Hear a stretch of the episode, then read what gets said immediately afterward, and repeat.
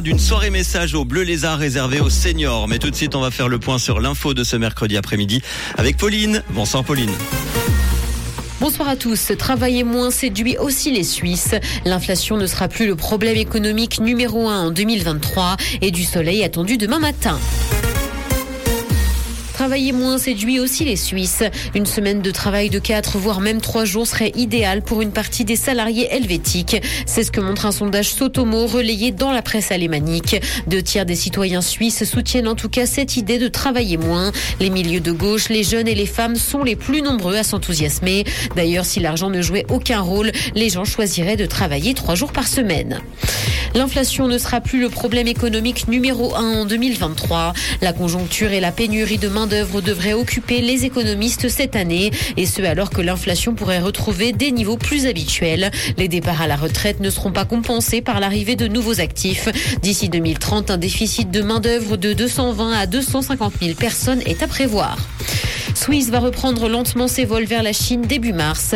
Les liaisons directes entre la Suisse et la Chine sont encore rares. Swiss va donc assurer une liaison avec Shanghai, mais seulement une fois par semaine dans un premier temps. Le rythme augmentera un peu en avril avec trois allers-retours par semaine. Ces difficultés à trouver un vol ne concernent d'ailleurs que la Chine continentale.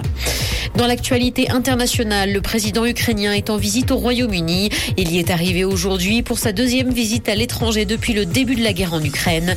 Et il doit se rendre à Bruxelles demain où se tient un sommet de l'Union européenne. De son côté, le Premier ministre britannique a promis à l'Ukraine une victoire militaire décisive cette année. Il a également promis que son pays continuerait à soutenir les Ukrainiens dans le conflit.